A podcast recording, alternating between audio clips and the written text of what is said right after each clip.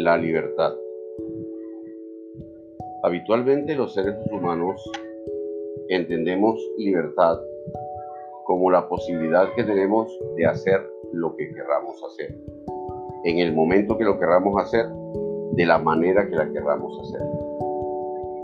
Ese es un concepto muy extendido de libertad.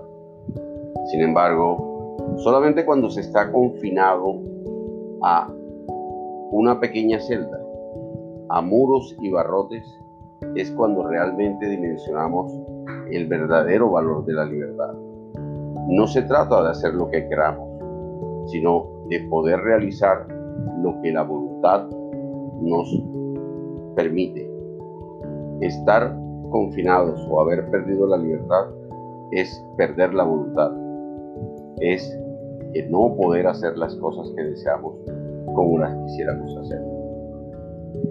En ese momento realmente dimensionamos cuánto hemos perdido, que es la libertad.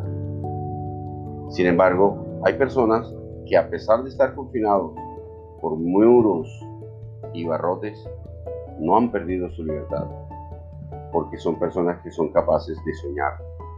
Son personas que utilizan su imaginación para verse no en el lugar donde estás, sino en el lugar donde les gustaría o donde quisieran o proyectan en algún momento estar. Esa libertad no te la pueden quitar si estás metido en una celda o en barrotes. Tú tienes la capacidad de soñar porque eso está en tu mente. Y esa voluntad no te la han quitado si tú no renuncias a ella. Pero si tú renuncias, si te doblegas, si realmente pierdes el deseo de ser libre, prácticamente si pierdes la voluntad, has perdido esa posibilidad. Y al perder la voluntad, lo más peligroso es que te acostumbras a esa pérdida. Te conformas, te sientes vacío si no eres subyugado, si no eres apresado, si estás fuera de las, de las celdas o de los muros, te sientes que no eres como eres, como te gustaría ser. Ese es el peligro de haber perdido la libertad. En conclusión, la libertad es un estado mental. Es algo que te permite a ti decidir. Eso es lo que verdaderamente es la libertad poder decidir. Y tú puedes tomar la decisión de hacer lo bueno o de hacer lo malo.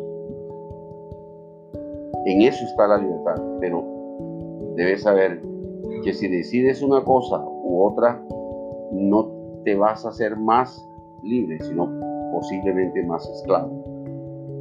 Porque si bien todo es lícito, no todo te conviene. Tú puedes optar por hacer cosas que parecen buenas, pero no lo son. Y que la postre te pueden llevar a vivir como esclavo. O puedes tomar decisiones sabias, procurando en todo momento hacer las cosas que te convienen, pero también aquellas cosas que no dañan a otros, que todo lo contrario los ayudan a enaltecer, en superarse. Y de esa manera tú podrás ganar mucha más libertad porque a través de esas personas podrás volar con ellos. También puedes hacer lo bueno, pero no lo suficiente. Entonces tú puedes tomar la decisión de hacerlo mejor, de ser excelente, de no solamente ser bueno, sino procurar ser excelente, de no solamente ser bueno, sino con unas personas, sino ser bueno con todos aquellas personas tanto lo conozcas como no. En conclusión, libertad es la posibilidad que tienes tú de volar. Eso está en ti, en tu mente, en tu corazón.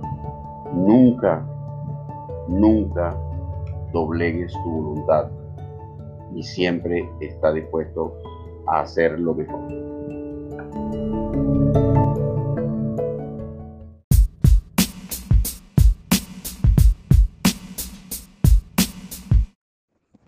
Libertad es un estado mental en el cual las personas no se sienten obligadas o condicionadas por alguien más y tú puedas sentirte libre de poder contarle a las demás personas tus sentimientos y opiniones sin temor a tener una consecuencia o que alguien te lo prohíba y que no te pueda cambiar tu forma de ver el mundo. Para mí eso es la libertad.